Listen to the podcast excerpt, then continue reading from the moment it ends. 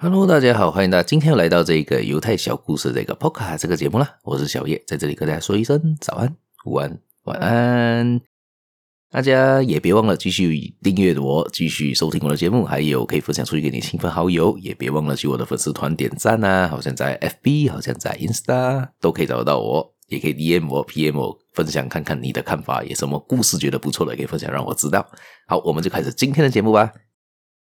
我们今天要分享的是关于犹太人的一个想法，也就是他们对于配偶的想法，也就说到他们的老婆或者是老公啊。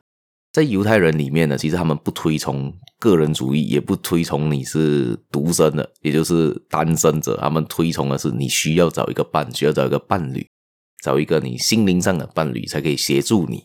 为什么他这么说呢？他就是对他们来说的，不结婚的人生活中就没有快乐，没有幸福，没有好事。而且不结婚的男人就不是一个完整意义的人，就是你不是一个人，你只是一半的人。而且他们也认为呢，结婚就代表成家，妻子也就是家的意思。有些人他们甚至会说呢，男人的家是什么？是他的妻子，是他的老婆。甚至有一个拉比叫做约西呢，从来不称自己的妻子是妻子，他称他自己妻子是我的家，他这个呢，这个这个是我的家，这个不是他不会跟人家讲，这是我的妻子。他们都认为呢。缺乏女性的男人是不完美的，是不完整的。而且寻找伴侣这个东西是蛮重要的，不然我们人生在生活上是人生活在这个世界上有什么意义呢？其实可以这么说，你要为什么人需要伴侣？第一个是我们的义务呢，就是要繁衍后代嘛，这是第一步最重要的原理，就是呃，生物上都是一样的。第二个东西呢，你在于人里面呢，爱呢，其实是一个很重要很重要的存在。为什么这么说？因为它可以带给你呢更高的推动力、更高的欲望。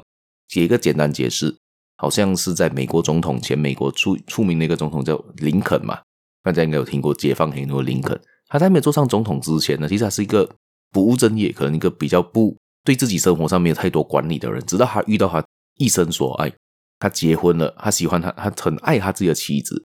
他就觉得要给妻子更好的未来，而且他妻子也就做成他一个推动力，把他推动到成为了美国的总统。所以呢，其实爱还是很重要的，它可以推动你去需要做的事情。像很多人听到嘛，成家立业还是先立业才成家，有的人探讨这个问题。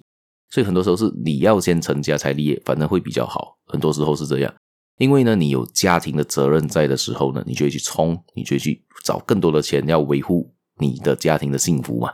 所以很多时候呢，成家立业还是很重要的事情啦。